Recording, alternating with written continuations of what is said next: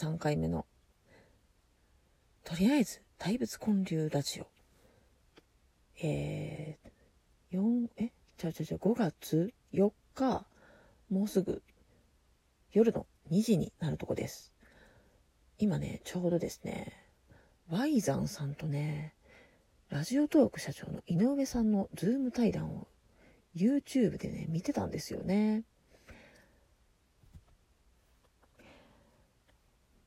ラジオトーク自体は、まあ知ってはいたけど、ほぼ聞いたことなかったんですよね。なんか、忙しいからそんな暇ないみたいなね。YouTube もね、ほとんど見ないんですよ。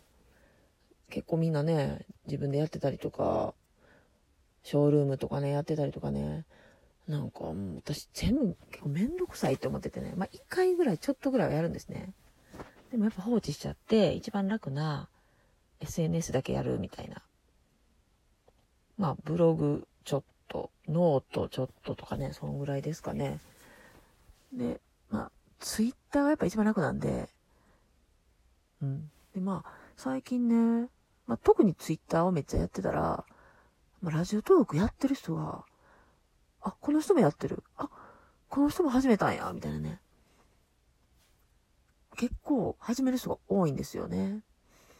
んで、なんか、まあ今コロナの影響もあって、まあ以前よりもちょっと家にいる時間も長いんで、あ、なんかやってみようかなって私もできるかなと思って、で、うん、2、3人の配信が聞いてみたんですね。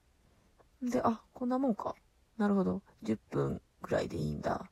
5分の人もいるわ、みたいなね。そんな感じで、えー、5月の2日3日と2回やってみて、で、今回のこの YouTube を見させてもらって、すごいびっくりしたことがあって、あまず、あ、井上さんって女性なんや、と思ってね。なんか、これスタートアップ系のやつ、会社のね、社長さんって大体男性っていうイメージがあったんで、でしかもね、可愛いじゃないですか。成人してて、二つくくりで、可愛い人、初めて見ましたね。よく見るのは、なんかほら、コスプレ？コスプレの人が、まあ、無理やりやってる感じですかね。うん。まあまあ、あれも可愛いんですけど、いやでもね、社長さんがね、そんな、可愛くて、ね、そんな髪型してて、そこがすごい衝撃でしたね。うん。で、ワイザンさんがね、まあまた、もうまあ前から知ってますけど、なんか、や、さすがですね。もう喋りはプロですよね。まあ、どんどん引き出していくところがすごいいいなって思いましたね。で、ちょうど新しい機能ができてから私もアプリ入れて使ってるんで、以前との比較っていうのができないんですけど、あ、もう、だからおとついぐらいか、おとついぐらいにラジオトークのアプリを入れてすぐ、リモートができるようになったよって書いてて、あ、すげえなーと思って、すごいタイミング良かったんかなと思ってね。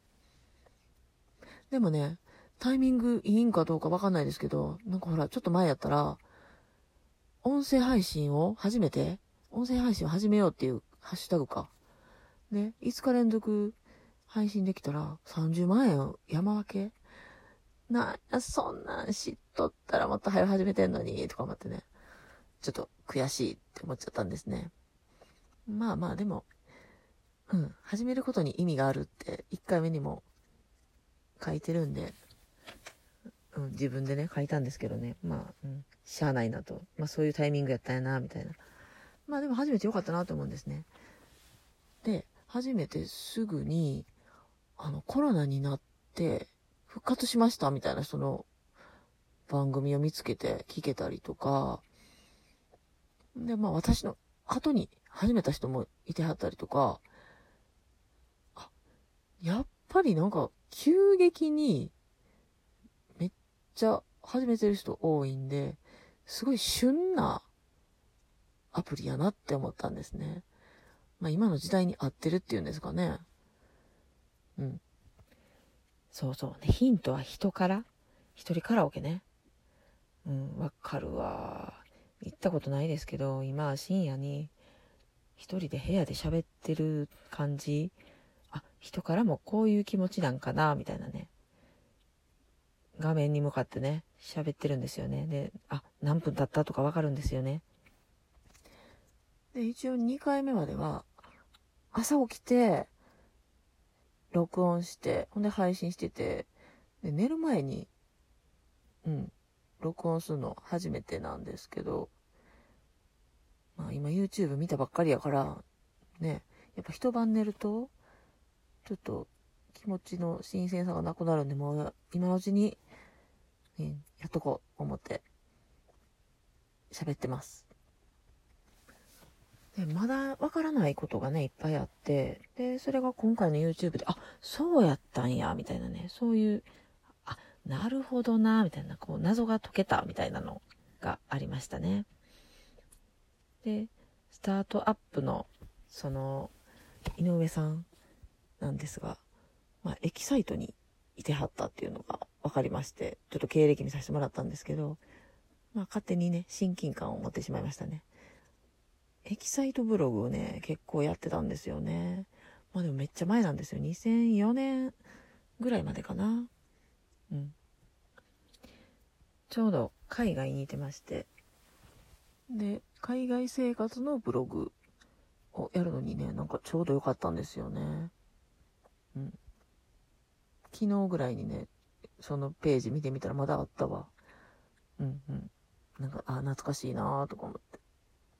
でもまあ、すごい今、その、まあ伸びてるアプリなんでしょうね。